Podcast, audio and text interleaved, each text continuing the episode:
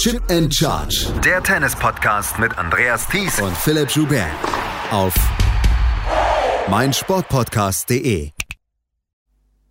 Davis Cup ist wieder zurück gewesen in dieser Woche und Deutschland hat gegen die Schweiz verloren. Dazu gab es zwei Turniere der Frauen in Hua Hin und in Lyon. Zeit genug haben wir uns genommen, um darüber zu sprechen. Herzlich willkommen zu einer neuen Ausgabe von Chip and Charge, dem Tennis Talk, den ihr überall hören könnt, wo es Podcasts gibt und natürlich bei meinsportpodcast.de und bei Spotify. Mein Name ist Andreas Thies, natürlich wieder mit dabei, Philipp Schubert. Hallo Philipp. Hallo Andreas. Hast du mitbekommen, wie Boris Becker letzte Wochenende in äh, Trier vorgestellt worden ist? Ich meine, gelesen zu haben bei dir als als der, kongeniale, nein, als der kongeniale Partner von Erik Jelen. Haben wir sehr gelacht in der Halle. Äh, erst wurde Erik Jelen vorgestellt, der auch geehrt worden ist von Dirk Hordorf, dem Vizepräsidenten des DTB, äh, für sein Lebenswerk, was er im, ähm, im Davis Cup gemacht hat. Und er wurde halt im Publikum vorgestellt und dann äh, sagte der, sagte der Hallensprecher, naja, und dann gibt's noch einen, den wir vorstellen müssen. Und das war der kongeniale Doppelpartner von Erik und das war Boris Becker. Und ich möchte in Zukunft in diesem Podcast Boris Becker nur noch vorstellen, nicht mehr als sechsfachen Grand Slam-Sieger, als dreifachen Wimbledon-Sieger. Er war der kongeniale Doppelpartner von Erik Jelen. wie, hat er sich denn geschlagen, der kongeniale Doppelpartner von Erik Jelen in Trier? Ganz gut eigentlich. Er war, er war gut drauf und äh, er war jetzt nicht für uns zu sprechen, für die Journalisten etc., aber er war als Freund der Mannschaft dabei. Ähm, die Mannschaft hatte ihn eingeladen und äh, Oskar Auter hatte dann auch gesagt und Daniel Altmaier hatten beide gesagt, dass sie, ähm, es toll fanden, dass er dabei war etc. Und er wurde ja vom Hallensprecher dann auch vorgestellt. Schön, dass er wieder zurück ist, hat Standing Ovations bekommen von den Zuschauerinnen und Zuschauern, ähm, die ja, größtenteils ihn dann auch noch live gesehen haben als äh, Spieler. Das, äh, die Altersstruktur war dann doch etwas älter, dann immer noch in Trier. Aber nee, er hat sich, hat sich gut geschlagen etc. War dann, äh, es war wie immer, hat man das Gefühl gehabt. Ja, und so häufig ist er wahrscheinlich auch noch nicht in Trier gewesen. Das glaube ich nämlich auch. Obwohl, ähm, Erik Jehlen ist in Trier geboren, deswegen kann es sein, dass er da dann auch schon mal gewesen ist. Äh, es geht nicht um Boris Becker, es geht aber um den Davis Cup. Und Philipp, der Davis Cup hat dieses Jahr äh, eine wirklich spektakuläre erste Runde gehabt, das müssen wir sagen. Das können wir sagen. Er steckt ja in einer bisschen ungünstigen Position. Wir wissen seit den Australian Open, dass Kosmos raus ist, damit auch die Kohle von Kosmos raus ist und dass er eine unbestimmte Zukunft zugeht. Aber wir wissen eben auch, dass er jetzt nochmal stattfindet wie in den letzten Jahren. Wir werden gleich als erstes darüber sprechen, über das äh, Spiel der deutschen Mannschaft ähm, gegen die Schweiz, das 2 zu 3 verloren ging. Dann haben wir natürlich auch noch das Österreich-Spiel. Da äh, schalten wir quasi unseren Korrespondenten aus Österreich, Lukas Zara, noch dazu.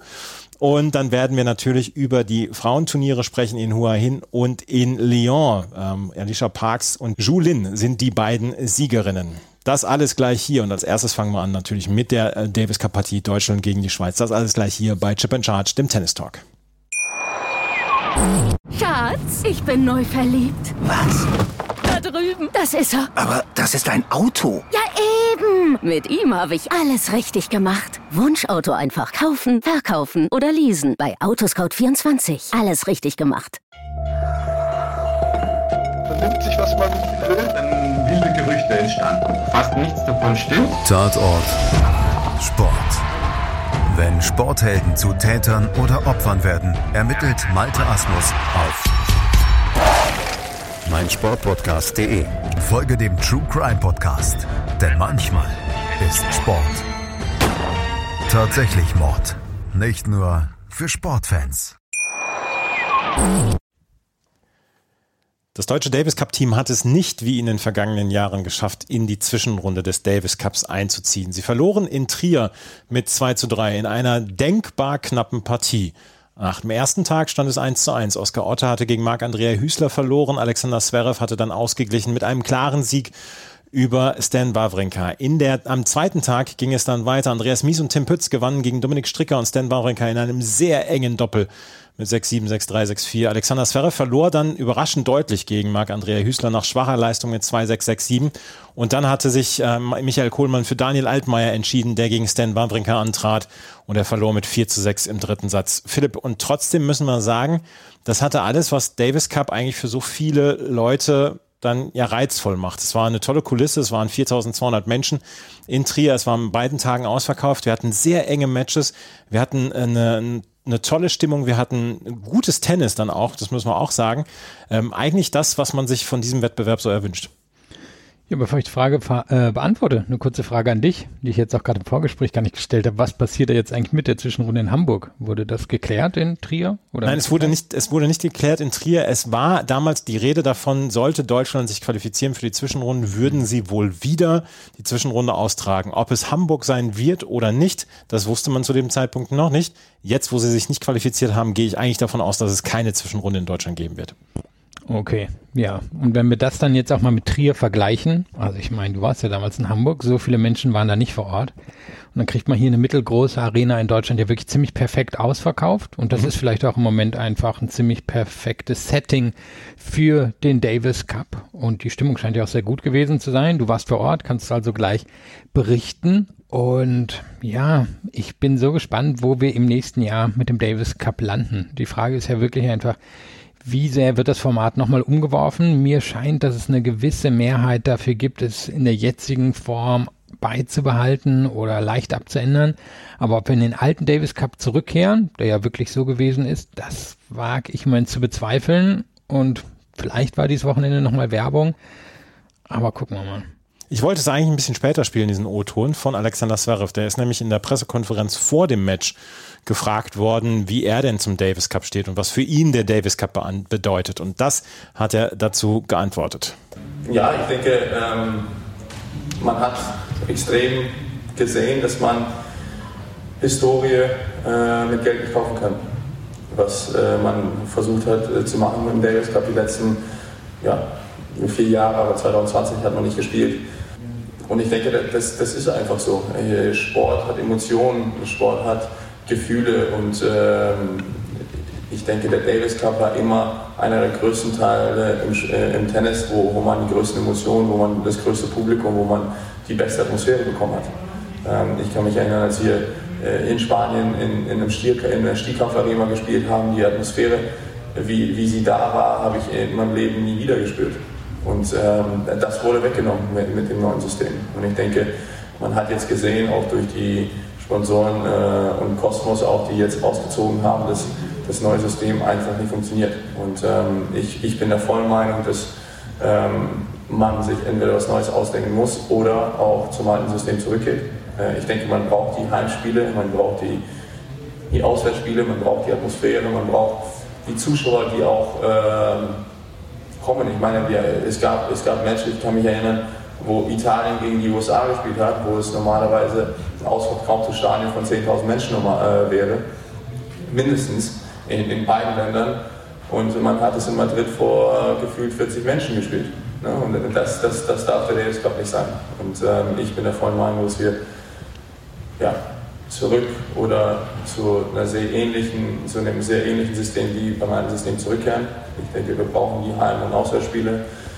Ähm, ich bin auch der Meinung, dass wir Fünfsatz-Matches brauchen. Also ich bin ja ein riesen Fan davon, deswegen ähm, ich hoffe, dass, dass die ITF sich dort auch Gedanken machen wird und ähm, ja, draußen ein bisschen lernt und der Sport generell auch draußen ein bisschen lernt, dass man Historie nicht immer mit Geld kaufen kann. Sehr ausführliches Statement. Es tut mir leid, dass wir den Ton nicht besser hinbekommen haben, aber es waren die Gegebenheiten vor Ort nicht ganz so leicht für die Audioaufnahmen. Ja, Philipp, das war ein sehr, sehr äh, langes Statement vor allen Dingen von Alexander Zverev zu diesem Davis Cup und dass er diesen äh, Wettbewerb unterstützt und dass er den gerne in einem alten Format halbwegs wieder haben will. Wobei ich nicht dran glaube, dass wir jemals dieses alte Format wiederbekommen werden. Naja, und wir erinnern uns auch ans alte Format. Also meistens hat ein Team in den letzten Jahren einen Spitzenspieler mitgebracht und hat das dann gewonnen. Und es gab einige Nationen, die immer ihre, ihre Spieler dabei hatten, waren aber häufig eher Mittelklasse-Spieler. Ich meine, so ein, so ein Team war Belgien zum Beispiel, das ja ziemlich erfolgreich gewesen ist, aber die Top-Teams, sie waren halt selten irgendwie mit, mit voller Kapelle da. Und das war ein großes Problem, glaube ich, für die Wahrnehmung des Davis Cups, weil es sich dann eben auch schwer hat verkaufen lassen. Und das Problem ist ja auch ein bisschen, wenn wir jetzt gucken, ähm, wie diese Davis Cup Runde hier übertragen worden ist, nämlich nirgendwo zentral so richtig. Ähm, gab zum Beispiel auch auf dem, äh, auf dem YouTube-Kanal vom Davis Cup keine Videos von den verschiedenen Partien hier. Dann ist das ehrlicherweise ein bisschen so, wie es vorher gewesen ist. Äh, da musste man sich das auch überall zusammensuchen. Finale wurde dann häufig irgendwo zentral übertragen, ging relativ viel Geld, aber es ist dann untergegangen, wenn es nicht in dem einen Land oder in den beiden Finalländern war. Und von daher bin ich mir eben nicht so sicher, ob die Verbände dazu zurückkehren wollen, weil sie wahrscheinlich auch daran sehr wenig Geld verdienen werden.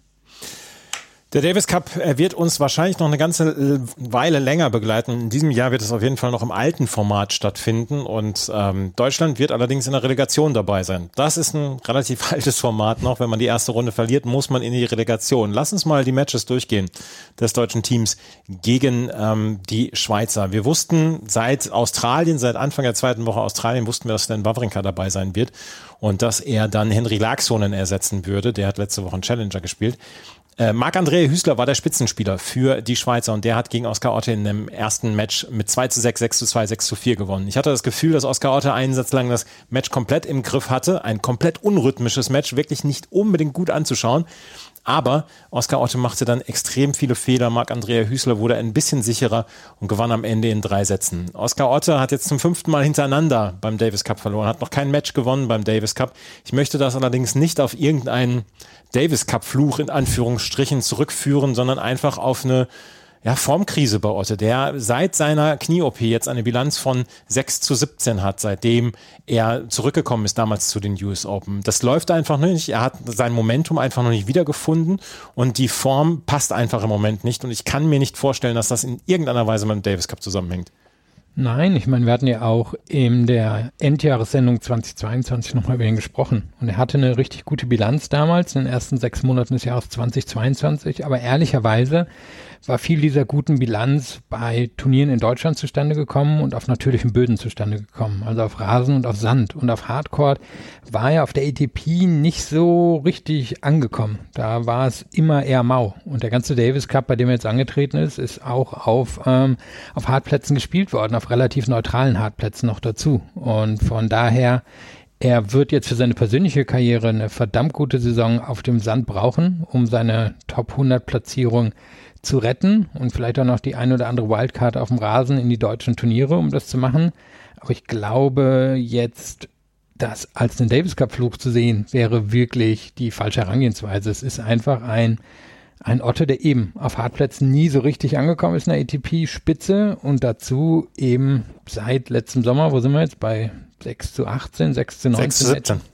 6 zu 17 ist jetzt halt ehrlicherweise auch keine so gute Bilanz. Nee, das ist ehrlicherweise keine gute Bilanz. Ähm, Marc-Andrea Hüßler war dann allerdings dann auch der ja am Ende der Siegbringer für das Schweizer Team. Alexander Zverev konnte dann in einem sehr einseitigen Match gegen Stan Wawrinka mit 6 zu 4, 6 zu 1 ausgleichen. Das war eine gute Partie von Zverev, der äh, gut aufgeschlagen hat, äh, sehr früh dann auch in die Rallyes reingekommen ist. Wir haben am Anfang sehr viele lange Rallyes erlebt in diesem Match und Stan Wawrinka konnte dann im zweiten ähm, Satz einfach nichts mehr zusetzen und diese Bilanz ist jetzt bei 5 zu 0 für Alexander Zverev. Mit Stan Wawrinka hat er für einen für sich relativ dankbaren Gegner, weil es waren nie so richtig absolut enge Matches, die die beiden hatten. Ja, und er hat auch das große Match damals bei den Australian Open ja, genau. gewonnen, vor vier Jahren, fünf Jahren? Drei Jahren.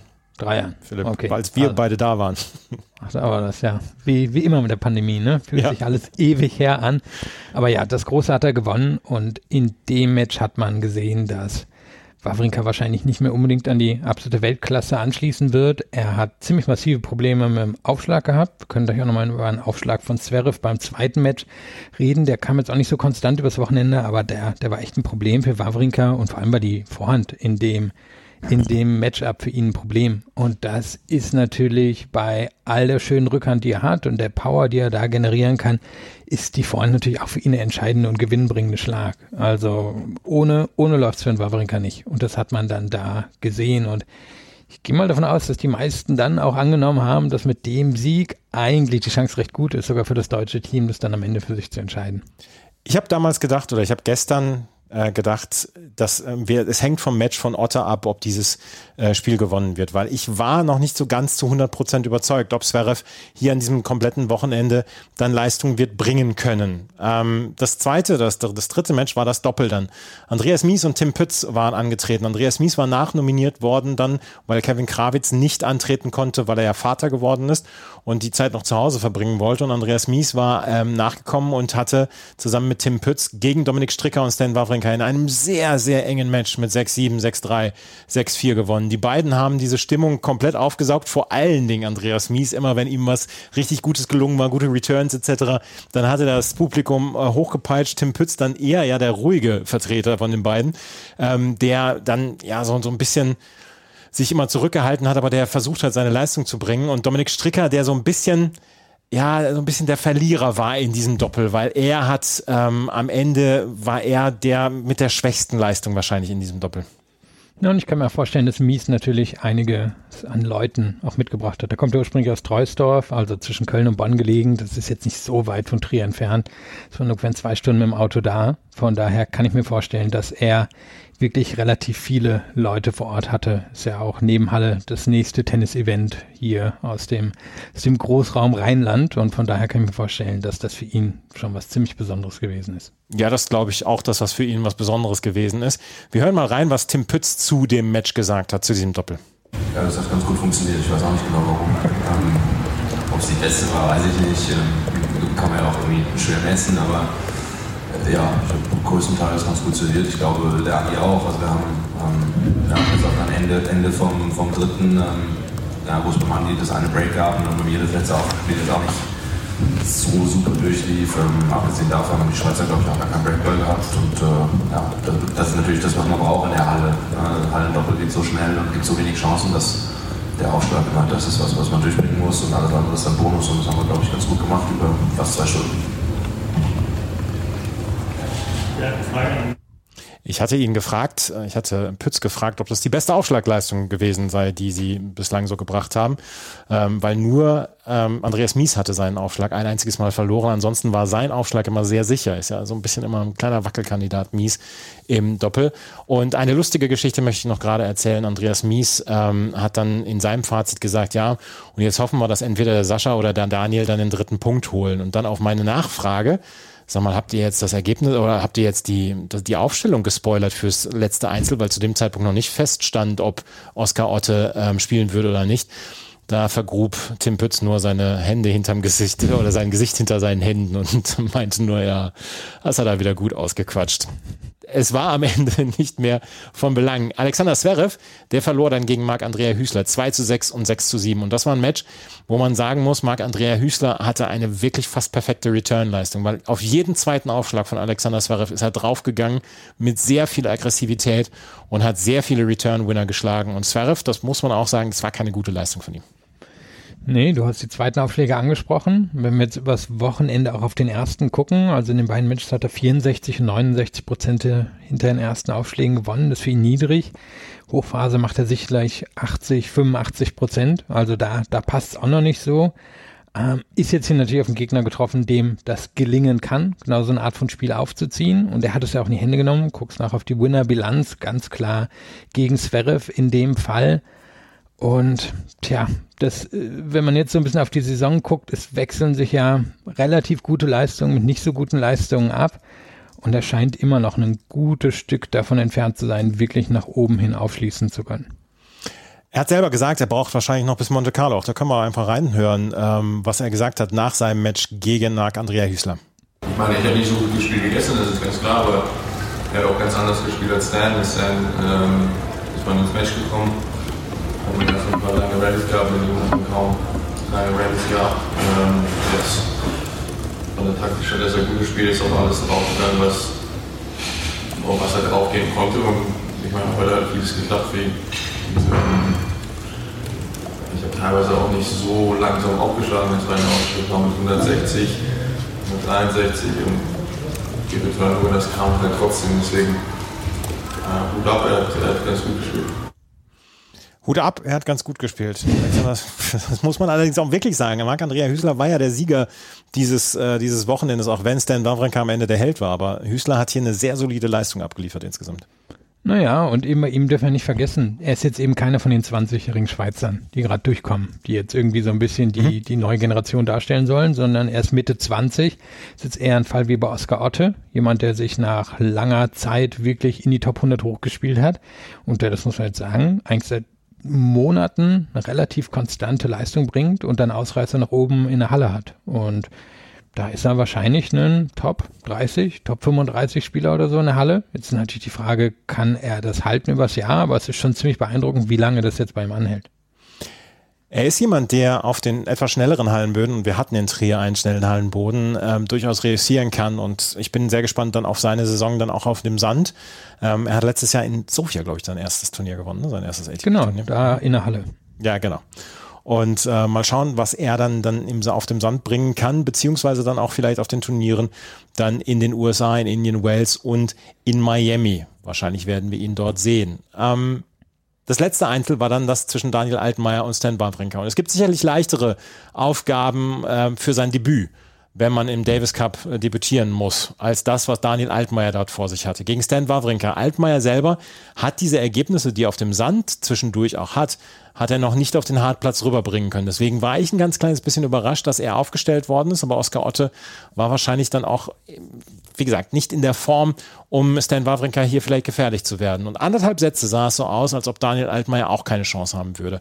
Stan Wawrinka führte mit 6 zu 3 und 4 zu 2. Und dann gab es den Hoffnungsstimmer für die deutschen Tennisfans und auch für Daniel Altmaier, denn er holte sich das Break und er holte sich dann am Ende auch mit seinem ersten Satzball den zweiten, den zweiten Satz mit 7 zu 5. Und dann gab es eine Situation, bei 2 zu 1 für Altmaier im ähm, dritten Satz, als er 15:40 hatte bei Aufschlag von Stan Wawrinka. Und der erste Breakball, der ist ihm gehörig misslungen. Da wollte er ans Netz gehen und hat den Ball quasi in der Netzwurzel untergebracht. Und ähm, Stan Wawrinka konnte dann mit einem Aufschlag Winner den Breakball abwehren, sich im allernächsten Spiel dann gleich das Break holen und das bis ans Ende transportieren. Altmaier hat hier sehr gut gespielt und er kann auf Hartplatz spielen. Wir haben letztes Jahr sein US Open Match gegen Yannick Sinner gesehen. Ähm, das war wirklich eine Sache von ganz, ganz wenigen Punkten.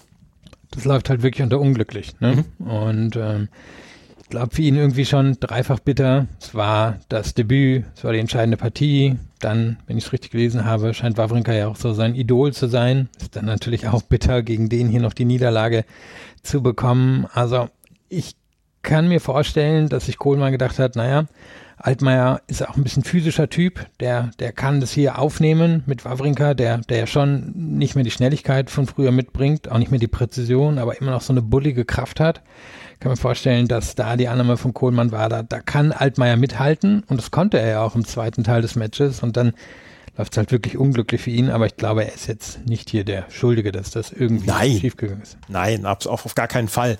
Ähm, es ist ja lustig, er hat ja quasi gegen sein Idol gespielt, weil wenn man den Spielstil von Daniel Altmaier sieht, sieht man ja eine ganze Menge Wawrinka da drin. Ähm, auch wenn das nicht so bullig ist, aber die Vor-, die, die Rückhand ein, einhändig etc. Und er hat ja immer gesagt, dass Dan Wawrinka sein Vorbild war. Und ein sehr, sehr geknickter Daniel Altmaier war später in der Pressekonferenz und hat das hier dazu gesagt. Auf jeden Fall sehr, bitteres Match, glaube ich. Es war auch, glaube ich, so mein Ziel, auf jeden Fall hier auf dem Platz zu stehen für den Davis Cup die Woche, in meiner ersten Woche, in meiner ersten Mal wirklich im Team dabei und dann direkt so einen Einsatz zu kriegen. Vielleicht habe ich das jetzt nicht, ich glaube, das ist richtig schwer, sich so darauf einzustellen.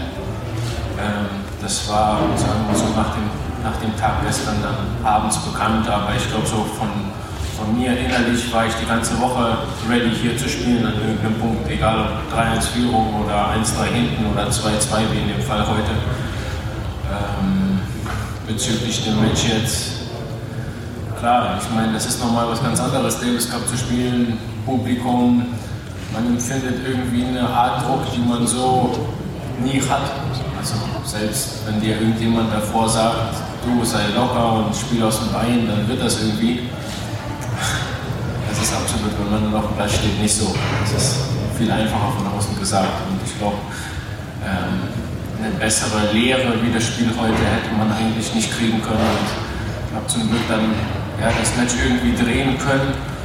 Aber leider dann ja, ging es leider nicht nach Hause nach den Breakballen. Ich fand, ja, der Punkt beim 1540, der tut mir sehr weh, weil ich da eigentlich die Initiative hatte, den Punkt sozusagen zu diktieren, wollte da keinen leichten Fehler machen und ich glaube, genau das war auch der Fehler. Ich wollte keinen leichten Fehler machen und das war genau der Fehler. Es ist, das ist eine schöne, eine, ein schönes Bild, was er da noch malt. Ähm, ja, er war sehr geknickt und äh, natürlich ist er geknickt, aber er sagt ja selber, er kann da draußen eine ganze Menge lernen und der Auftritt war gut von ihm. Das müssen wir dann auch sagen. Ja, und wie, wie hat Kohlmann das am Ende gesehen? Ich weiß nicht, ob du jetzt eine Stimme dabei hast, aber wie, wie war das für ihn irgendwie die, die Zeit in Trier? Weil er muss ja schon enttäuscht sein, oder? Ja, der war sehr enttäuscht. Ähm, er hat gesagt, damit hat er auch nicht gerechnet. Ich habe den Ton leider jetzt hier nicht. Er hat gesagt, dass er damit nicht äh, unbedingt gerechnet hat, dass äh, man hier verliert. Aber er sagt, er guckt nach vorne und er möchte auf jeden Fall die Relegation gewinnen und nächstes Jahr greifen sie wieder an. Aber das war schon so ein bisschen desillusionierend. Und ich habe am Ende auch so ein bisschen gedacht, Jan-Lennart Struff hat hier schon gefehlt. Jan-Lennart Struff, der ja erstmal so ein bisschen, ähm, so immer so ein bisschen der Kid ist in der Mannschaft, also der äh, quasi so, ja, der das verkörpert, diesen Davis Cup, und der dann auch so diese Stimmung verkörpert. Und wir haben ihn letztes Jahr in Hamburg gesehen, wo er quasi auf der Bank hinten drauf stand und dort immer getanzt hat und dort den, den Supporter gegeben hat. Die Stimmung war gut im Team, was ich so gesehen habe in den Trainings etc. Ähm, aber ich glaube, Jan Struff hat gefehlt und der hätte zum Beispiel, also der hätte mit an Sicherheit grenzender Wahrscheinlichkeit gegen Stan Wawrinka gespielt und wir wissen, zu welchen Leistungen er im Davis Cup imstande ist. Und ich könnte mir vorstellen, dass auch Michael Kohlmann da gedacht hat, ja, den hätten wir hier gebrauchen können. So sieht's aus. Ja, so sieht's aus. Deutschland steht nicht in der Zwischenrunde. Das ist nämlich die Schweiz, die in der Zwischenrunde steht. Und wenn wir uns gleich wieder hören, dann werden wir über die anderen Nationen sprechen. Allen voran erstmal Österreich, die in Kroatien ran mussten und auch nicht in der Zwischenrunde stehen. Und dann haben wir noch ein paar andere wirklich bemerkenswerte Ergebnisse, die es dort an diesem Wochenende gab. Der Davis Cup hat dieses Wochenende eine ganze Menge Spaß gemacht. Das alles gleich hier bei Chip and Charge, dem Tennis Talk. Schatz, ich bin neu verliebt. Was? Da drüben. Das ist er. Aber das ist ein Auto. Ja, eben. Mit ihm habe ich alles richtig gemacht. Wunschauto einfach kaufen, verkaufen oder leasen. Bei Autoscout24. Alles richtig gemacht. Österreich musste in Kroatien ran an diesem Wochenende und der Kollege äh, Lukas Zara vom Standard war unterwegs beziehungsweise war dort in Rijeka unterwegs. Und wir haben ihm ein paar Fragen gestellt und die hat er dann per WhatsApp-Sprachnachricht beantwortet. Und ähm, die erste Frage, die ich ihm gestellt habe, war, Dominik Thiem hat seine beiden Einzel verloren, ob er dann trotzdem Fortschritte bei ihm sieht und was sagt er denn selbst zu seinem Weg zurück? Und das hören wir jetzt hier mal. Hallo Andreas, hallo Philipp. Ich sitze gerade im Auto auf dem Weg zurück nach Wien von Rijeka. Ähm, der Davis Cup ist vorbei. Österreich hat 3 zu 1 verloren. Und ja, ein Dominik Team, der ist äh, sehr enttäuscht, weil er für zwei dieser äh, drei Niederlagen gesorgt hat. Ähm, äh, der beste Satz, den er gespielt hat am ganzen Wochenende, war der erste gegen Borna Coric. Das hat, ähm, das hat gut ausgesehen. Der Rest, äh, über den Rest, ja, äh, wird er sehr enttäuscht sein. Äh, ja, äh, ob das jetzt ein Fortschritt war dieses Wochenende, weiß ich nicht. Es ist nach wie vor, es ist nach wie vor so, dass er, dass eine gewisse Unsicherheit bei ihm erkennbar ist. Bei den Ballwechseln, bei den Rallyes hat man so das Gefühl, oder ich habe das Gefühl, er will ähm, er will, er will auf den Gewinnschlag gehen. Und je länger die Rallye dauert, umso mehr kriegt er einen inneren Stress, so erkläre ich es mir äh, persönlich, dass er diesen Punkt beenden muss. Äh, und, dann, und dann probiert er irgendwas Außerirdisches, was vielleicht vor, vor drei Jahren geklappt hat, aber äh, heute und aktuell eben leider nicht. Äh, und dann sind das eben ja, Fehler, Fehler über die Vorhand, wobei ich die heute auch vor allem im ersten Satz wirklich nicht so schlecht gefunden habe, aber er hat halt auch wieder spektakuläre Rückhandbälle gespielt. Ähm, ja, er selbst äh, ist auf jeden Fall enttäuscht und er weiß, dass da noch ordentlich ein, ein großes Stück fehlt äh, auf diese Form, die er mal gehabt hat. Und äh, das Einzige, woran er sich eben hochzieht, ist, ähm, dieser Wille, also da hat er auch Lob bekommen vom Kapitän Jürgen Melzer, dass er dass er einfach bei jedem Punkt äh, dran ist, dabei ist, äh, sich nicht hängen lässt. Ähm, die Einstellung, und das finde ich, also da gebe ich beiden auch recht, Melzer und Team, die Einstellung hat schon gepasst. Ähm, es muss irrsinnig frustrierend sein, dass es eben ja, äh, noch nicht so funktioniert, vor allem mit dem Wissen, dass es schon einmal richtig geklappt hat. Die zweite Frage war, Alexander Erler und Lukas Mietler, die das Doppel gewonnen haben, gegen Mektic und Dodig, die sehen aus wie ein künftiges Weltklasse-Doppel. Was ist dein Eindruck von den beiden? Und das Doppel, das ist halt äh, der einzige Punkt, der an Österreich gegangen ist. Doch ein bisschen überraschend gegen Mektic und ähm, Dodik. Ähm, die zwei, ja, die waren, die, die sind richtige Fighter. Ähm, denen taugt das auch, wenn die, wenn die Stimmung richtig gut ist. Ähm, und äh, ja, die, die, die haben jetzt schon ein paar äh, Ergebnisse natürlich äh, abgeliefert. Kitzbühel gewonnen, Wien gewonnen und jetzt aber auch äh, zum ersten Mal einen Top Ten Mann im Doppel geschlagen. Das, darauf waren sie, haben sie selber erwähnt in der PK danach, nach dem Match und äh, darauf sind sie eigentlich relativ stolz und, und sprechen auch davon, dass das so ziemlich ja, der beste Sieg war in der Karriere mitunter äh, von den beiden. Die wirken einmal äh, sehr, sehr äh, gefestigt und das hat Hand und Fuß, was die da machen. Ähm, sind beide noch relativ jung und wir wissen ja im Doppel, eigentlich sind das ähm, ja, häufig äh, ältere äh, Leute, die da vorne sind in der Weltrangliste. Ähm, aber die scheinen jetzt, also die, die fokussieren sich jetzt auch auf die ATP-Turniere im, äh, im Doppel.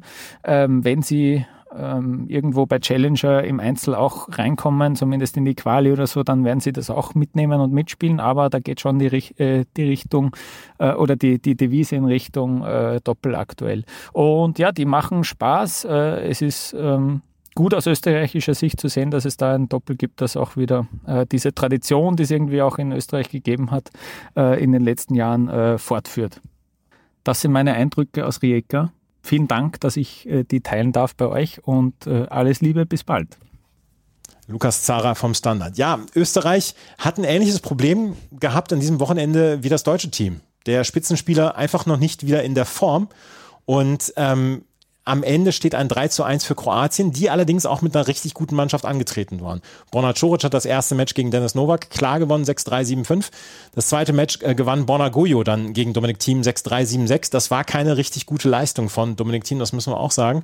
Im dritten Match gewannen dann, wie angesprochen, Alexander Erler und Lukas Mietler mit 6-3, 7-6 gegen Ivan Dodig und Nikola Mektic. Der zweite, der Tiebreak im zweiten Satz ging 13 zu 11 an die Österreicher raus. Und dann das zweite Match von Dominik Thiem. Ähm, das war deutlich enger und das war deutlich besser von ihm, aber er verlor gegen Borna Coric mit 6 zu 7, 2 zu 6. Ja, wir haben, wie gesagt, das ähnliche Problem wie in Deutschland, der Spitzenspieler nicht in Form. Ähm, die zweite Reihe kann es noch nicht komplett alleine richten. Ja, und natürlich wirklich ein sehr guter Gegner. Mhm. Also Kroatien, wahrscheinlich bei letzten zehn Jahre eins der drei konstantesten Teams. Nicht egal, wer antritt, aber fast egal, wer antritt. Also einer von Maren Cilic oder Borna Curic reißt normalerweise. Dazu dann das Doppel, das jetzt hier nicht gewonnen hat. War für mich schon eine große Überraschung. Aber ist schwer, die Kroaten zu schlagen. Und war wahrscheinlich jetzt auch für die Österreicher relativ unwahrscheinlich. Tja, und dann müssen wir jetzt gucken mit Dominik Thiem. Ich war ja am Anfang des Jahres relativ zuversichtlich, dass er in die Top 20 zurückkehrt. Ist immer noch alles im Bereich des Möglichen. Wir haben jetzt allerdings noch keinen enormen Fortschritt zu dem, was wir am Ende letzten Jahres beobachten konnten, jetzt gesehen hier in den ersten, naja, fünf Wochen des Jahres. Es ist ja ein bisschen das Problem, was man dann auch hat. Kommt er nochmal zurück? Und die Frage stellen sich ja sehr viele Menschen. Kommt er nochmal in diese Form zurück? Er selber sagt, er kommt in die Form zurück und er wird in die Form zurückkommen und er wird dann auch wieder ähm, Tennis spielen können, was ihn weiter nach vorne bringt. Ob es ihn nochmal in Grand Slam näher bringt, das glaube ich bezweifelt er selber so ein bisschen. Aber diese Geschichte mit diesem Handgelenk und ähm, seinem Weg zurück, das dauert jetzt schon sehr lange. Und das ist äh, vielleicht etwas, was dann auch sehr viele Tennisfans in Österreich und Fans, die es mit Dominik Thiem gut meinen, äh, Besorgnis erregt. Naja, das äh, gut aus seiner Sicht ist natürlich, dass er noch relativ jung ist. Er wird in diesem Jahr 30 glaube, bei seiner, seinen physischen Voraussetzungen kann er schon annehmen, so bis 33, 34 auf hohem Niveau spielen zu können, was das angeht. Und das heißt, er hat jetzt noch ungefähr vier Saisons, wo ich annehme, dass er von den körperlichen Voraussetzungen Top-10-Spieler sein könnte. Und es kann sich also für ihn auch noch in einem dieser Jahre ergeben. Ist halt nur die Frage, schafft das technisch dahin und schafft das mental dahin. Wenn wir jetzt nochmal so eine Saison haben wie diese und er ist dann irgendwie die Nummer 107 am Ende der Saison, hat er dann die Motivation, da weiterzumachen? Das kann natürlich keiner voraussagen. Das kann niemand voraussagen. Und ähm, ich bin sehr gespannt, wie es dann jetzt weitergeht, weil es kommt bald sein, ja, sein Home-Turf, die Asche. Und da will er sicherlich dann auch wieder Matches gewinnen. Wir haben letztes Jahr bei den French Open gesehen, dass er da noch überhaupt nicht konkurrenzfähig war, wo ich glaube gegen Hugo Dellien verloren hat. Und ähm, das ist etwas, ähm, ja, was sehr spannend zu beobachten sein wird. Der Weg von Alexander Zverev wird spannend zu beobachten sein, der Weg von Dominik Thiem wird spannend zu beobachten sein. Das werden wir auf einem, ja, auf einem unterschiedlichen Niveau. Zverev hatte was mit dem Knöchel und ähm, Team hatte was mit dem Handgelenk. Also das sind zwei Sachen, die ja unterschiedlich dann auch betrachtet werden müssen. Aber trotzdem, das wird sehr spannend zu sehen sein in den nächsten Wochen und Monaten. Und Österreich wird dann jetzt auch in die Relegation müssen. Es gibt zwölf Verlierer aus den Qualifiers. Die treten dann an gegen die Mannschaften, die in der Weltgruppe 1 weitergekommen sind. In der Weltgruppe 1 zum Beispiel Griechenland. Die haben sich gegen ähm, Ecuador durchgesetzt mit 3 zu 1 und ähm, da bin ich sehr gespannt, ähm, wen die Griechen dann bekommen werden, weil wenn Stefanos Tsitsipas antritt, dann ist das schon eine sehr, sehr gefährliche Truppe, können wir sagen. Ja, ich glaube, wir hatten ja auch sehr viele Zuschauende in mhm. Griechenland beim Davis Cup. Also wenn die ein Heimspiel bekommen, dann glaube ich, können die schon zumindest die, die mittelguten Teams schlagen, die, die jetzt da reinrutschen. Ich weiß nicht, ob sie in der Lage wären, jemand wie Deutschland oder so zu schlagen, einfach weil die Nummer zwei der Griechen nicht gut genug ist. Aber warum nicht zum Beispiel in Ungarn oder so?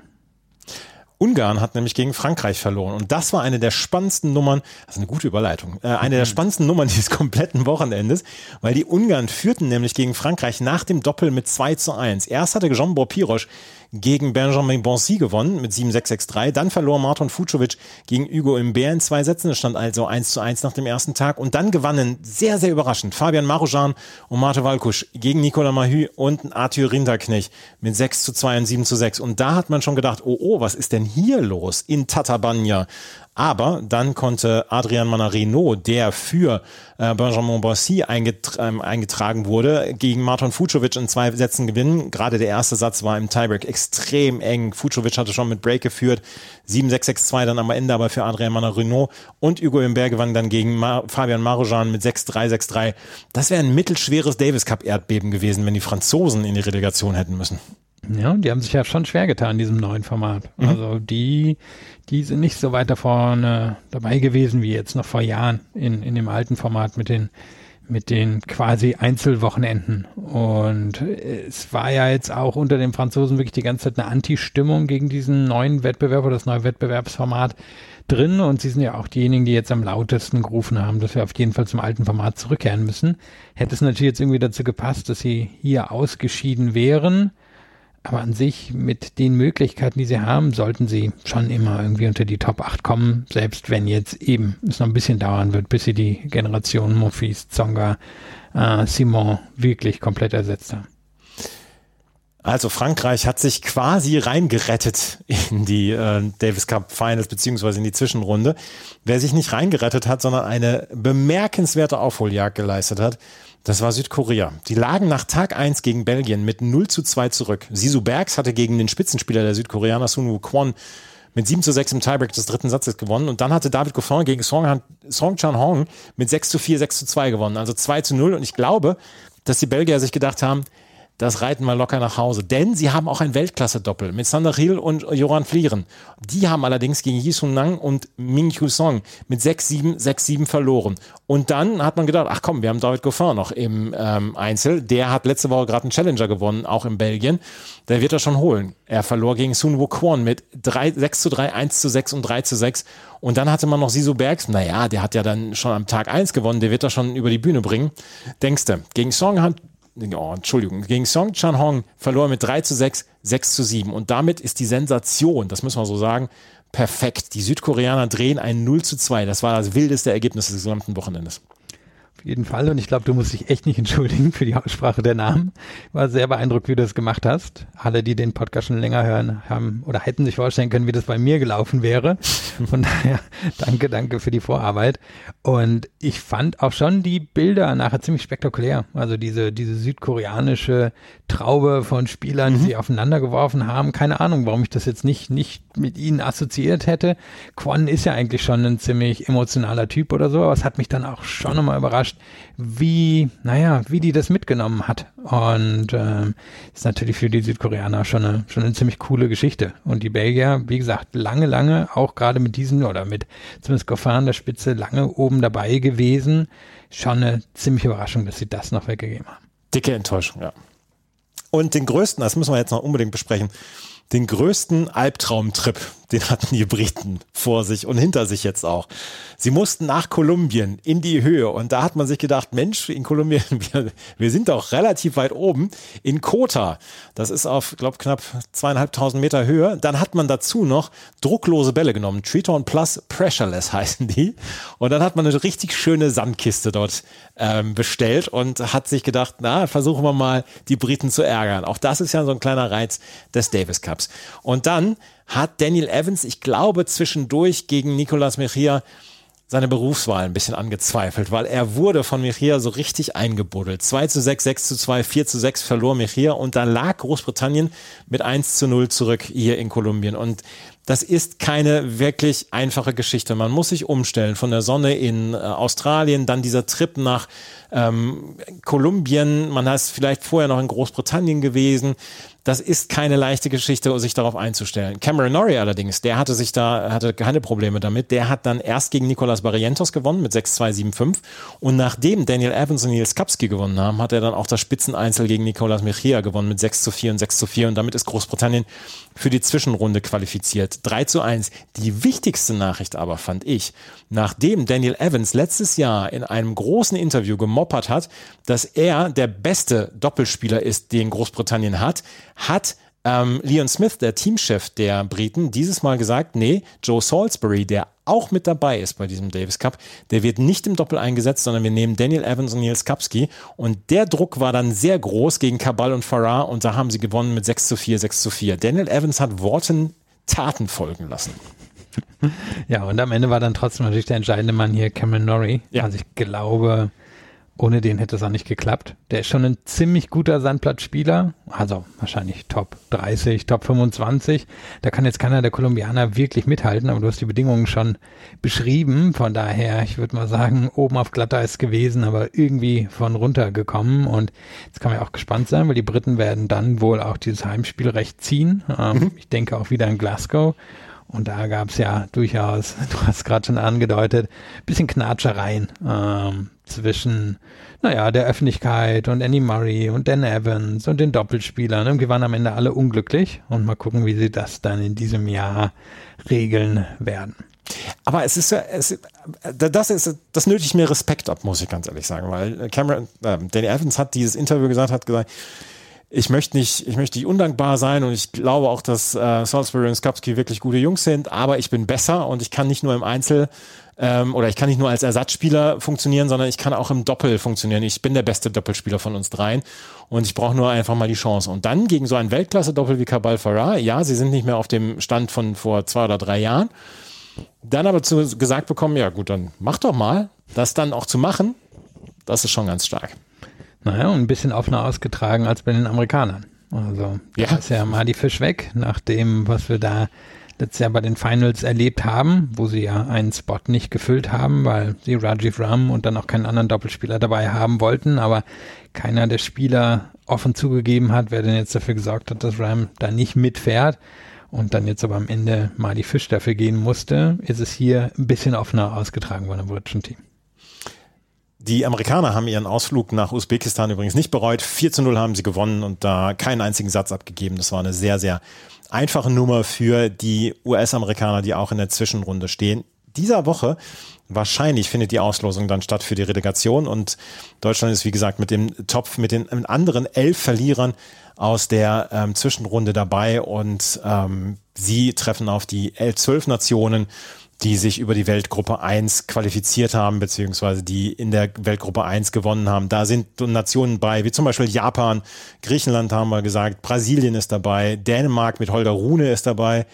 Ähm, wir haben Peru, die sich gegen Irland durchgesetzt haben. Wir haben Israel, die sich gegen Lettland durchgesetzt haben. Rumänien zum Beispiel. Also, da werden auch noch einige schlagbare Gegner sein für das deutsche Team, egal ob Alexander Zverev mitspielt oder nicht. Wir haben zwei News, drei News haben wir noch der Woche eigentlich. Und das haben wir sonst ja in einem Segment, aber es betrifft nur drei Herren heute. Und deswegen haben wir gedacht, nehmen wir das in diesen Teil mit unter, bevor wir gleich auf die Frauen zu sprechen kommen und ihre Turniere in Hua Hin und Lyon.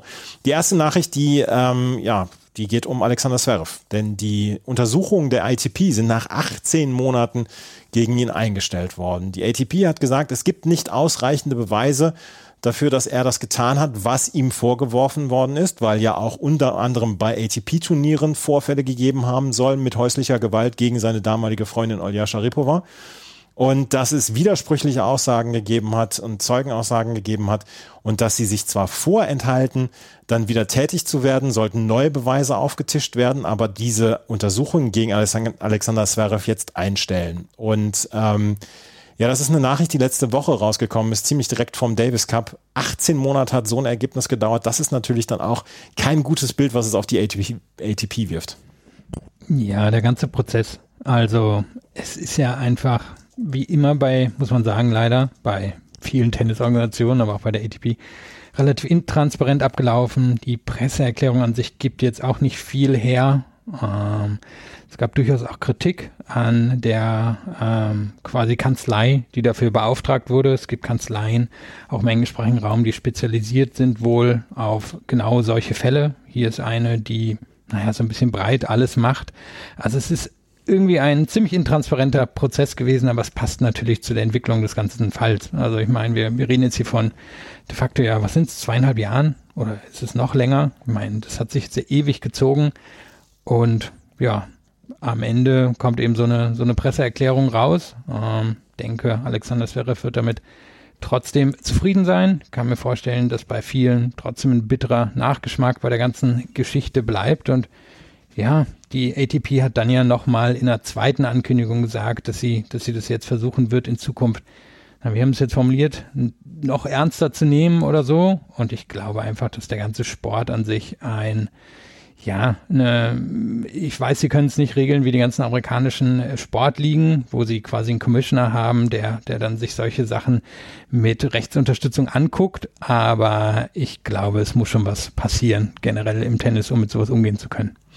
Alexander Zverev, ähm, in der PK vor dem, vor dem, vor der Begegnung gegen die Schweiz habe ich ihn gefragt, wie er denn zu dieser Nachricht steht und wann er sie gehört hat, beziehungsweise wann er informiert worden ist. Und das hat er darüber gesagt.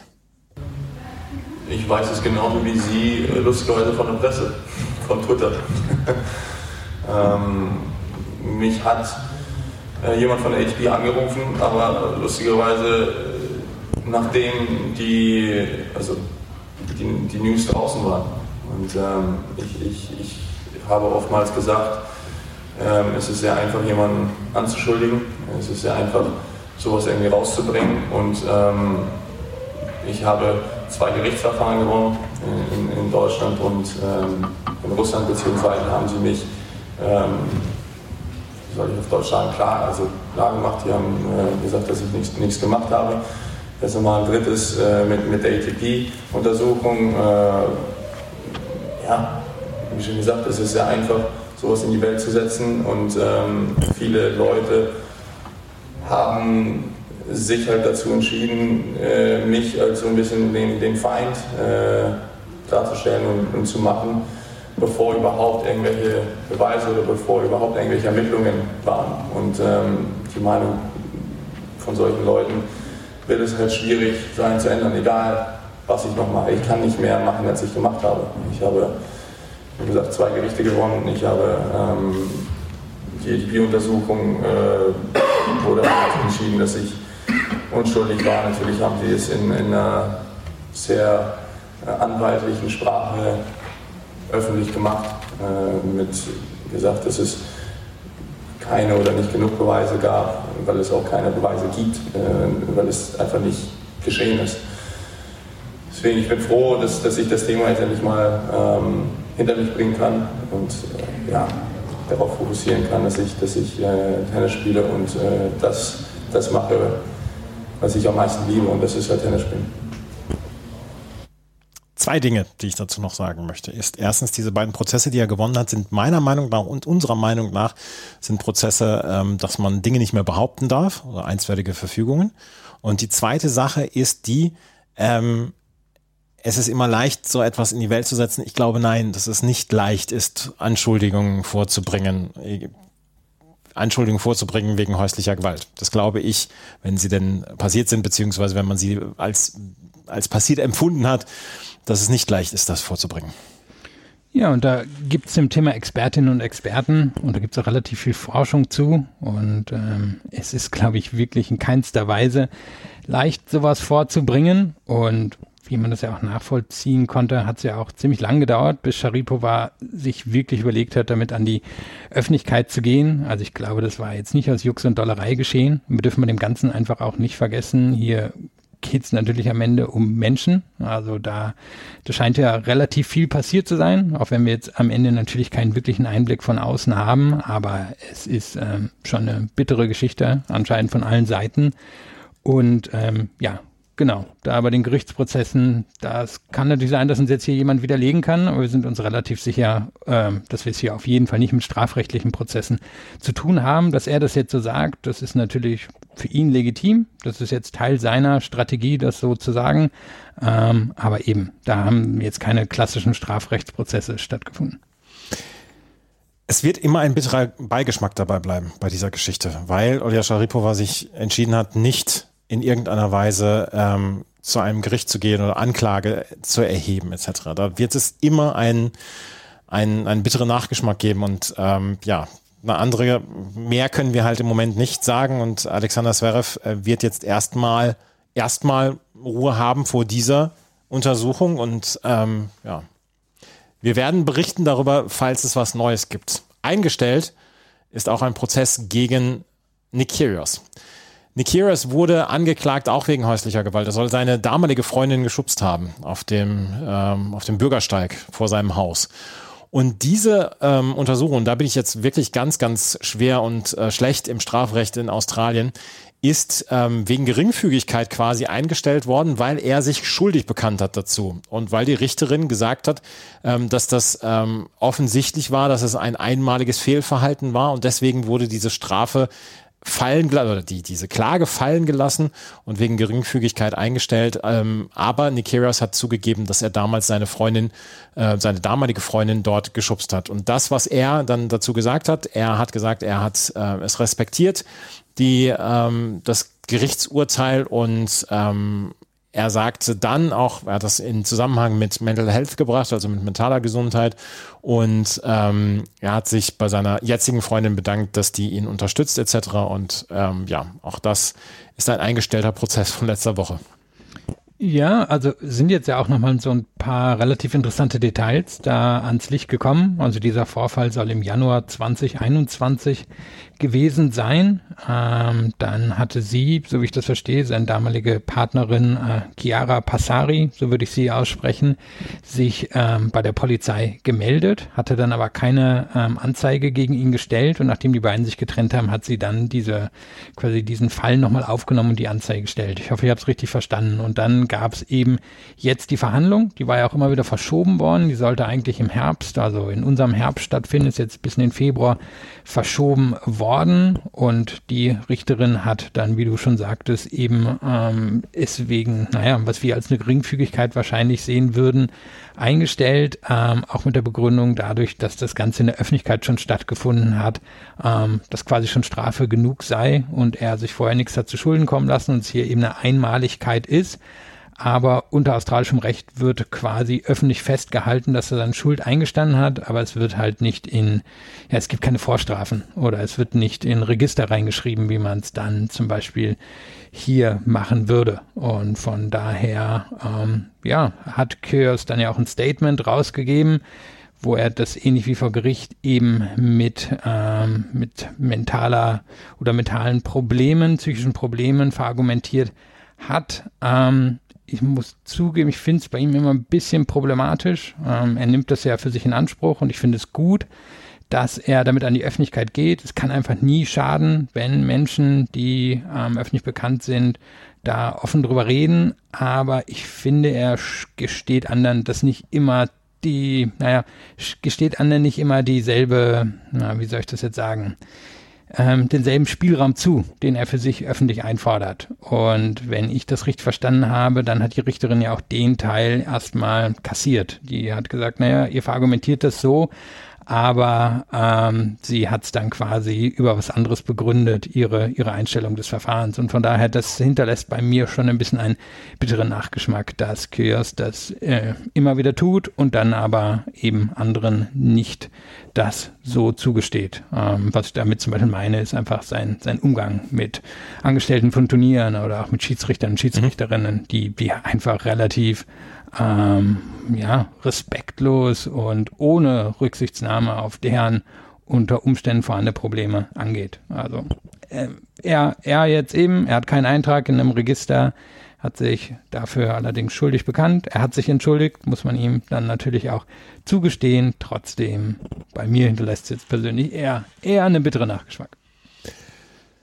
Kommen wir noch zu einem dritten Spieler, der auch äh, ja, der gerade die Australian Open gewonnen hat und der wahrscheinlich nicht bei in Indian Wells und Miami wird starten können. Ähm, Novak Djokovic ist natürlich, von Novak Djokovic ist die Rede und der wird wahrscheinlich nicht äh, in die USA einreisen können, weil bis Anfang Mai die Bestimmungen noch so sind, dass man äh, geimpft sein muss, wenn man in die USA einreisen möchte. Aber die amerikanische Gesundheitsbehörde hat jetzt bekannt gegeben, dass sie diese Maßnahmen alle einstellt zu Anfang Mai. Das heißt, dass Novak Djokovic aller Voraussicht nach den kompletten Amerika Hardcore Swing mitspielen kann, mitspielen wird können und dann auch die US Open wird spielen können. Und ähm, wir haben es gesehen und wir haben so ein bisschen darüber gesprochen während der Australian Open, dass das ja ein Redemption-Turnier für ihn gewesen sein könnte.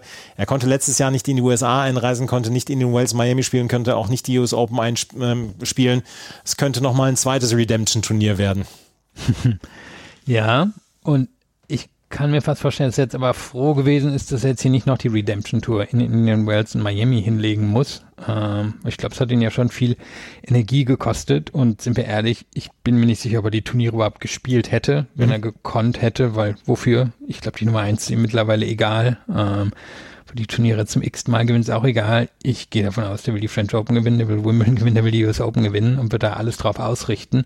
Von daher nehme ich an, dass ihm das eher egal ist. Aber es wird unter Umständen natürlich nochmal eine größere Geschichte werden, wenn er dann am Ende des Jahres in die USA reist, um dort, ich meine, die Möglichkeit besteht, einen Grand Slam zu gewinnen oder eben diese Redemption hinzulegen, nachdem er zwei Jahre in den USA nicht gespielt hat kann man gespannt drauf sein, aber generell nehme ich jetzt mal an, dass Djokovic in den nächsten Wochen einfach kein so großer Faktor sein wird. Vielleicht sehen wir ihn in Dubai, aber ich glaube an sich, ähm, ja, bis Mitte der Sandplatzsaison werden wir, werden wir wahrscheinlich nicht so viel von ihm sehen, weil er sich dann wohl auch komplett darauf fokussieren wird, die French Open mal wieder zu gewinnen.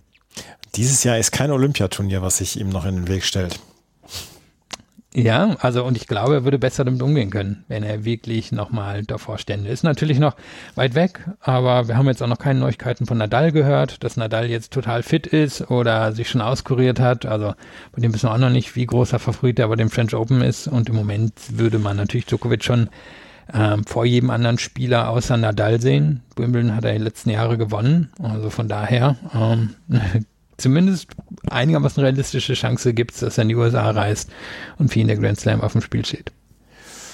Das waren die News nach dem äh, Davis Cup, den wir da noch zusammengefasst haben. Wenn wir uns gleich wieder hören, dann werden wir über die Frauen sprechen. Die haben nämlich letzte Woche zwei Turniere in Hua Hin in Thailand und in Lyon in Frankreich gehabt. Und ähm, die werden dieses, diese Woche dann jetzt anfangen mit einer ja quasi ja, ähm, Nahe Osten-Tour mit Abu Dhabi, mit Dubai und mit Doha. Und da fängt morgen das an, beziehungsweise heute. Und ähm, haben aber letzte Woche gespielt. Und Alicia Parks ist eine Spielerin, die sehr starke Vibes von einer Spielerin versprüht, die noch nicht zurückgetreten ist. Die immer noch sich dabei ist zu evolven, wie sie selber gesagt hat. Das alles gleich hier bei Chip and Charge, dem Tennis Talk. Schatz, ich bin neu verliebt. Was? Da drüben. Das ist er. Aber das ist ein Auto. Ja, eben. Mit ihm habe ich alles richtig gemacht. Wunschauto einfach kaufen, verkaufen oder leasen. Bei Autoscout24. Alles richtig gemacht. Hey, Malte Asmus von meinsportpodcast.de hier. Ab März geht's weiter mit unseren 100 Fußballlegenden. Staffel 4 bereits. Freut euch auf Zlatan Ibrahimovic, Michel Platini, Cesar Luis Minotti, Paolo Maldini, um nur mal vier zu nennen. Und bis wir mit der vierten Staffel kommen, hört doch einfach noch mal rein in die bisherigen drei Staffeln. Ronaldinho, Sepp Meyer, Gary Lineker, Lothar Matthäus und viele weitere warten da auf euch. 100 Fußballlegenden. Jetzt. Überall, wo es Podcasts gibt. Wohin und Lyon waren die beiden Orte des Geschehens für die WTA-Tour in der letzten Woche. Und wir müssen über das Turnier in Lyon sprechen, weil das haben mit Alicia Parks eine Spielerin gewonnen, die ja letztes Jahr schon so auf dem Radar aufgetaucht ist bei uns und die unter die Top 100 gekommen ist, dann auch irgendwann unter die Top 70 dann allerdings die Quali spielen musste bei den Australian Open, obwohl sie schon in den Top 70 war. Das Problem war, sie war zu spät in die Top 70 eingezogen, deswegen musste sie nach dem Cut-Off-Date, musste sie dann noch nach Australien in die Qualifikation. Dort verlor sie gegen eine 16-jährige Tschechin, gegen Sarah Bejlek in der zweiten Quali-Runde, konnte also nicht ihr Können unter Beweis stellen im Hauptfeld. Das Können hat sie allerdings jetzt in Lyon unter Beweis gestellt, als sie nämlich gegen Caroline Garcia ähm, vor heimischer Kulisse, vor, von Caroline Garcia heimisch, heimischer Kulisse und gegen einen sehr ja durchaus äh, parteiisches Publikum gewonnen hat und dieses Turnier in Lyon gewonnen hat. Nach Siegen dann auch über Marina Zanevska und über ähm, Danka Kovinic und über Petra Matic, was ein sehr, sehr guter Sieg von ihr war. Und Julia Grabher hat sie in der ersten Runde besiegt. Alicia Parks, sie verströmt totale Serena-Vibes. Bin sie? Total. Wie sie sich freut, wie der erste Aufschlag, wie sie, wenn sie, wenn sie Come on sagt, etc. Das ist eins zu eins Serena Williams. Hm, ja, spannend. Also war ich noch gar nicht so drauf gekommen. Ähm, was halt bei ihr so ein bisschen hängen geblieben ist in den letzten Monate, wirklich totale Hop- oder Top-Leistungen. Und Hop häufig eine Halle. Nee, was ist jetzt das bessere Top, ne? Top. Hop ist eher das schlechtere, ja. Dann Top eher in der Halle, Hop eher, wenn das Dach nicht so ist. Ähm, der Aufschlag ist natürlich schon extrem beeindruckend. Ähm, die Vorhand, die kann auch was. Sie hat auch einen der Ballwechsel des Jahres wahrscheinlich gespielt ja. in der was, zweiten Runde, ja. Ne? Das war gegen Petra Matic. Ja, also das war, war sehr spektakulär. Müsste wahrscheinlich auch irgendwo auf Twitter, wahrscheinlich sogar bei uns auf dem Account zu finden sein. Und ähm, ja, das, das sieht alles schon sehr beeindruckend aus. Die Frage ist halt wirklich, kann sie das irgendwie auf anderen Belägen bringen? Kann sie es auf dem Hardcore draußen, kann sie es auf dem Rasen bringen? Eigentlich müsste der eher perfekt liegen. Ähm, sie hat eine enorme Ausstrahlung. Sie ähm, bringt eine ganz schöne Energie mit. Ähm, macht auch Spaß, ihr zuzugucken. Ist halt echt die Frage, wie sehr, wie sehr kann sie das für sich umsetzen? Und ich meine, hier alles schon beeindruckend gewesen bis ins Finale, aber dann Garcia in Garcias Heimatstadt zu schlagen. Und ich glaube, dass Garcia hier irgendwie sogar ihre Finger bei dem Turnier mit drin hat, vielleicht ihre Familie oder so, meine ich gelesen zu haben. Also das war ja wirklich auch ein absolutes Pro-Garcia-Publikum. Und Garcia ist ja wirklich in jedem Match total abgegangen. Also das nervenstark zu schaffen, das ist schon, schon echt beeindruckende Leistung gewesen. Es gab eine Situation im zweiten Satz, das war eine ganz enge Situation im zweiten Satz, und ähm, Alicia Parks, glaube ich, bei Breakball gegen sich hat sie ähm, einen, einen Fehler nach dem ersten Aufschlag gemacht. Und da hat das Publikum gejubelt und dann hat sie einen zweiten, in, mit dem zweiten Aufschlag ein Ass gespielt und hat sogar gesagt, ja, ihr könnt ruhig, hat so Gesten gemacht zum Publikum, ihr könnt ruhig eure, eure Spielerin anfeuern, das bringt, macht mir nichts. Das war natürlich ein ziemlicher Boss-Move von Alicia Parks. Du sagst es aber, die Volatilität in ihren Leistungen, die ist noch sehr, sehr stark. Und ähm, damals gerade bei den Australian Open, ich habe beide ihre Runden gesehen in der Qualifikation, da hat sie sich schon sehr schwer getan, gerade unter freiem Himmel. Und diese Laborbedingungen, die sie in der Halle hat, die hat sie natürlich hier zu ihren Gunsten ausnutzen können. Ich glaube, dass sie eine sehr gute Vorhand hat. Der Aufschlag, den hast du gerade angesprochen, ist sehr, sehr gut.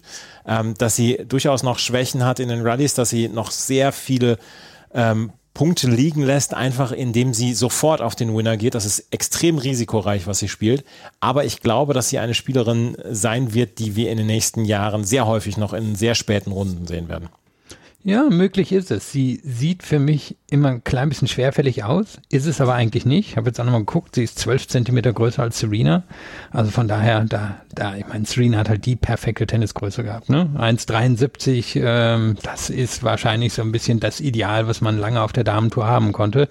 Genau wie halt diese 1,85 bei den Herren. Die, die hat Parks. Dadurch finde ich, sieht sie nicht ganz so dynamisch aus, sondern hat so eine gewisse Schwerfälligkeit, aber kommt erstaunlicherweise schon an vieles ran aber es passt noch nicht alles ganz zusammen. Und trotzdem sieht man natürlich ein Potenzial, wo sie, denke ich, in der Theorie bis in die Top 10 vorstoßen kann. Nur so richtig über, über einen längeren Zeitraum hat sie es halt noch nicht gezeigt. Und sie ist jetzt auch keine 17, das muss man sagen. Sie ist 22. Also sie, sie ist schon ein paar Jahre im Geschäft und ja, jetzt hat sie natürlich dadurch, dass sie ganz früh im Jahr einen Titel gewonnen hat, sich die Chance gegeben, auch bei allen großen Turnieren dabei zu sein. Also das, das wird sie jetzt schaffen.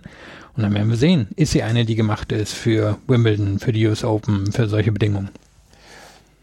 Serena Williams, ich habe es vorhin gesagt, sie hat noch immer nicht ihren Rücktritt bekannt gegeben und sie sagte, Rücktritt mit 41 ist so ein hartes Wort und sie sei immer noch auf der Suche und so. Ich kann es mir nach wie vor nicht vorstellen, dass wir sie noch einmal zurückerleben werden auf dem Court, aber ähm, ja, ich meine, Ben Rossenberg hatte auch irgendwann ähm, einen Link getwittert zur, zur WADA-Liste und da steht sie nicht mehr drauf. Ja. Heißt, sie müsste sich nochmal neu registrieren, würde mehrere Wochen dauern. Also dann, dann würden sie alle mitbekommen, dass sie es doch macht. Also ich glaube, es ist jetzt einfach Teil der Folklore. Das hast du sehr schön gesagt, Teil der Folklore, dass, ähm, dass sie evolved. Ich kann es gar nicht so richtig übersetzen, so richtig wortgetreu übersetzen, dass es den, den, den, ja, so ein bisschen die Schwere, die Aura des, des Englischen damit dabei hat. Sie entwickelt sich weiter. Sie, naja, das ist nicht so richtig. Ja, das Teil einer ganzheitlichen Entwicklung. Ja, ja, ja, genau. Das sehr, sehr gut, hast du das gesagt. Ähm, auf jeden Fall, Alicia Parks hat dieses Turnier gewonnen gegen Caro Garcia und die hat vor heimischer Kulisse gespielt. Und auch das ist wieder im, im Finale aufgefallen, was Caroline Garcia, seitdem sie damals in Bad Homburg das Turnier gewonnen hat, was sie für einen Schritt gemacht hat und was sie sich zutraut inzwischen. Sie spielt sehr häufig Chip and Charge dann jetzt auch und hat das auch gegen Alicia Parks versucht. Äh, ist beim zweiten Aufschlag steht sie quasi an der T-Linie, um den entgegenzunehmen. Also sie spielt mit extrem viel Risiko und das ist ein sehr erfrischender Spielstil meiner Meinung nach. Hat allerdings dann auch ähm, hat allerdings auch sehr viel oder da läuft man sehr viel Gefahr, dann auch so ein bisschen überpowered zu werden beziehungsweise ausgespielt zu werden. Ja, man muss halt sagen, gutes Jahr bisher, aber zwei sehr bittere Niederlagen. Mhm. Also hier beim Heimturnier das Finale verloren gegen Spielerin, wo sie die Favoritin war. Und bei den Australian Open gegen Magdalinette verloren. Ähm, wird sie wahrscheinlich nicht ganz zufriedenstellen. Frage mal, wie lange kann sie ihr Selbstbewusstsein aufrechterhalten, das genauso durchzuziehen? Ich glaube, wenn sie es so durchzieht, dann nehmen wir jetzt mal an, sie spielt so 15 bis 20 Turniere in diesem Jahr, dann glaube ich, kann sie einfach drei oder vier gewinnen alleine weil ihr das schon mathematisch gegebene relativ gute Chance ermöglichen sollte, weit in jedem Turnier zu kommen. Nur ist halt die Frage, knickt irgendwann Selbstbewusstsein ein, wenn sie die großen Matches verliert, wo sie ja dann eben auch nicht abweicht von dieser Einstellung, die sie gegen sonst auch jeden, jeden spielt. Trotzdem ist das trotzdem ist das ein erfrischender Spielstil, den wir so halt nicht häufig erleben. Und das ist, das bringt das Ganze ja wirklich ja, auf eine sehr attraktive Art näher uns allen. Und man möchte ja eigentlich dann auch sagen, man wünscht dir den Erfolg mit diesem Spielstil.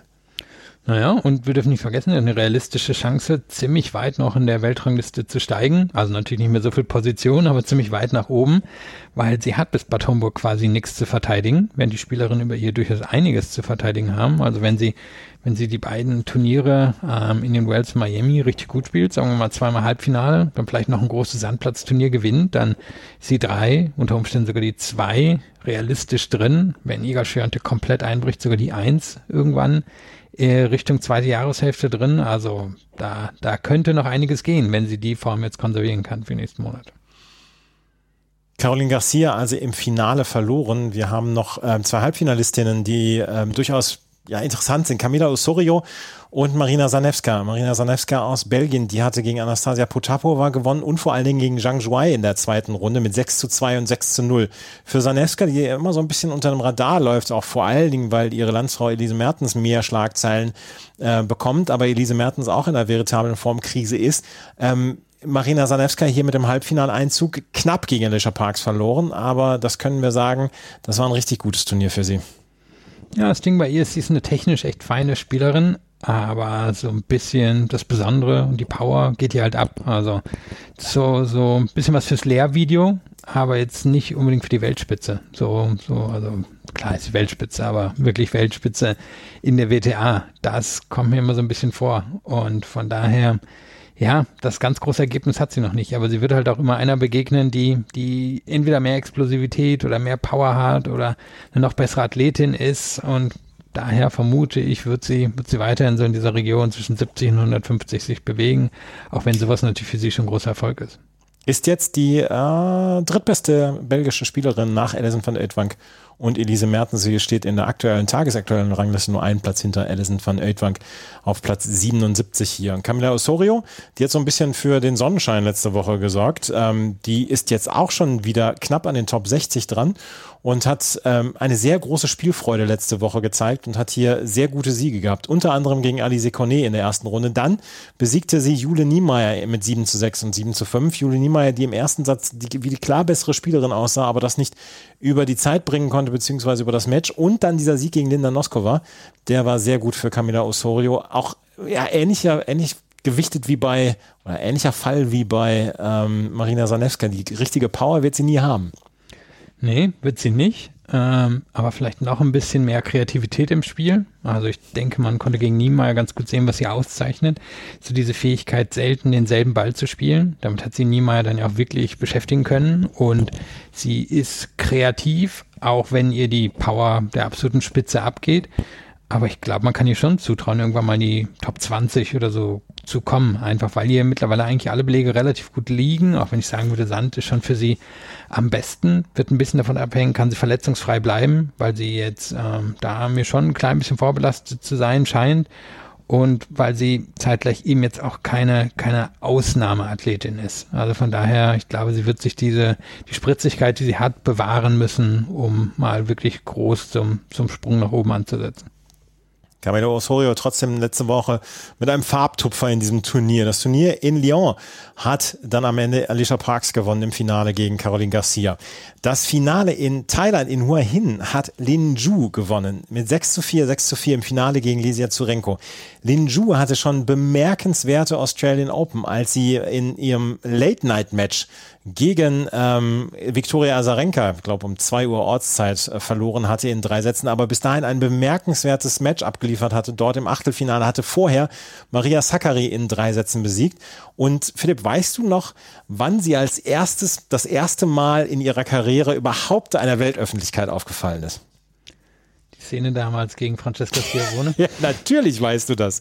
Natürlich weißt du das. Es gab mal eine Szene in Indian Wells damals, glaube ich, oder? Ja, genau, in Indian ja, Wells war es, genau. als ähm, Francesca Schiavone gegen Linju spielte.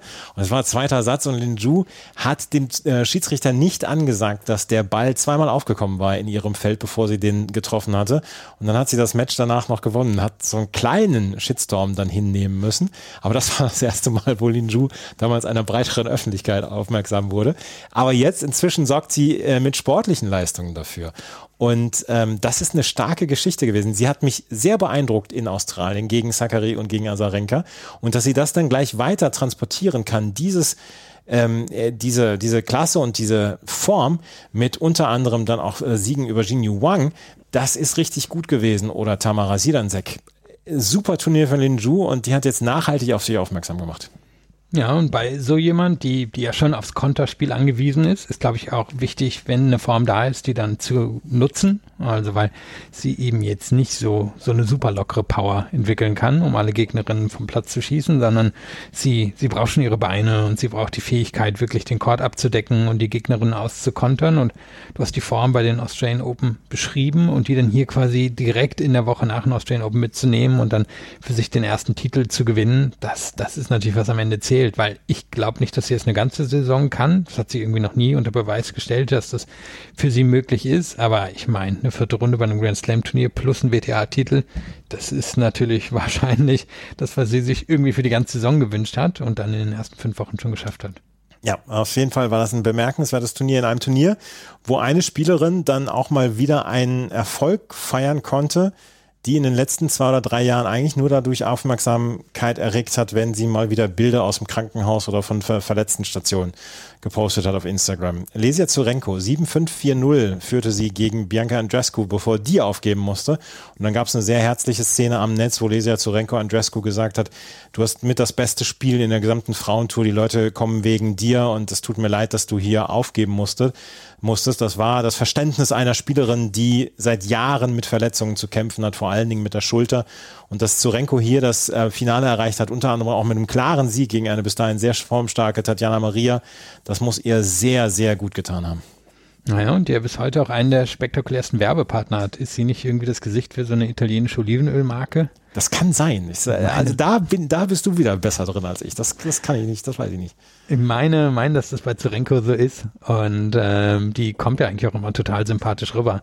Also es ist bei ihr wirklich immer so ein bisschen Stückwerk, weil sie hat mal dann richtig gute Wochen und da ist sie für Wochen weg, weil meist irgendwie verletzt oder früher auch mal eine Formkrise. Aber wenn sie gut drauf ist, dann ist das ja schon spektakuläres Tennis, weil sie viel mit dem Ball kann, ähm, weil sie durchaus Power hat, aber jetzt nicht, nicht wie die absolute Spitze, aber sie hat ein richtig gutes Auge, sie kann schön verteilen, sie kann den Ball ziemlich früh nehmen, also das kann schon, das kann schon richtig gutes Tennis sein, was sie spielt. Heutzutage halt nicht mehr so regelmäßig wie früher, aber sie hat jetzt natürlich auch nicht so den Körperbau von, von anderen an der Weltranglistenspitze. Ja, das hat sie nicht. Und wie gesagt, sie war in den letzten Jahren sehr, sehr häufig verletzt und das wird ihr sehr gut getan haben. Lass uns über ähm, Bianca Andrescu sprechen, die hier das Halbfinale erreicht hatte und bis dahin eigentlich sehr gut aussah und bis dahin wirklich gutes Tennis gespielt hatte. Gegen Harriet Dart gewonnen, gegen Anastasia Sacharova hatte sie gewonnen und dann gegen Marta Kostjuk 6-0, 7-6, bevor sie dann gegen Zurenko aufgeben musste. Bis dahin war sie die klare Favoritin auch auf diesen Turniersieg. Sie, sie, konnte es leider dann am Ende nicht durchsetzen, beziehungsweise sie musste aufgeben. Und trotzdem könnte das auch wieder ein Schritt in die richtige Richtung gewesen sein, auch wenn es zwischendurch nicht nach dem Schritt in die richtige Richtung, sondern auf der Stelle schreiten sich aus, an, ja, anschaut oder aussieht. Tja, also mein, die ersten drei Runden waren wieder ziemlich beeindruckend. Mhm. Da hat man natürlich gesehen, was Andrescu auszeichnet. Sie ist super physisch. Ähm, sie hat ja hier richtig gut verteidigt, hat trotzdem teilweise sehr gut vom Return her gespielt. Die Grundschläge gehören in der Theorie immer noch zu den Besten auf der Tour. Alle Fragmente zusammen ist immer noch eine Top-3-Spielerin, aber sie hält es halt am Ende seit, naja, eigentlich seit dem US Open Sieg nicht durch. Und das sah jetzt hier nicht nach einer super tragischen Verletzung aus, aber ich glaube, man muss ihr zugestehen, nach den Verletzungen, die sie gehabt hat und die ja ihre ziemlich junge Karriere ja auch schon ziemlich lange teilweise unterbrochen haben, dass sie dann lieber auf Nummer sicher geht und sagt, na, eher nicht. Ähm, ich glaube, das ist wirklich bei ihr verständlich.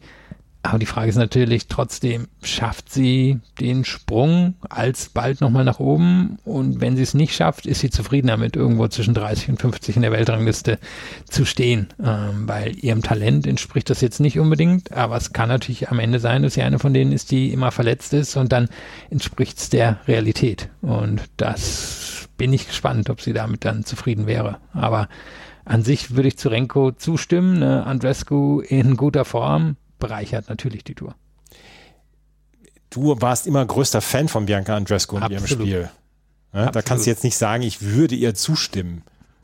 Nee, also kein, kein Problem zuzugeben, dass sie für so. mich im ganzen Tennis, ob Herren oder Damen, von den Anlagen her einfach die spannendste Spielerin ist. Also klar, die Ausstrahlung zählt dazu, sie ist einfach eine coole Socke.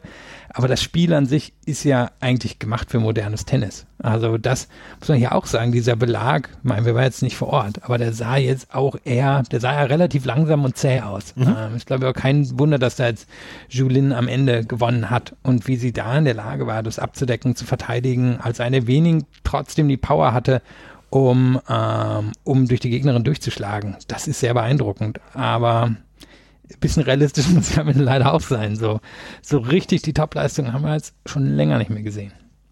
Ja, das, äh, da gebe ich dir recht. Auf jeden Fall. Bianca Andrescu hat hier trotzdem das Halbfinale erreicht. Und es wäre schade, wenn sie sich damit zufrieden geben würde, zwischen Top 30 und Top 50 zu sein.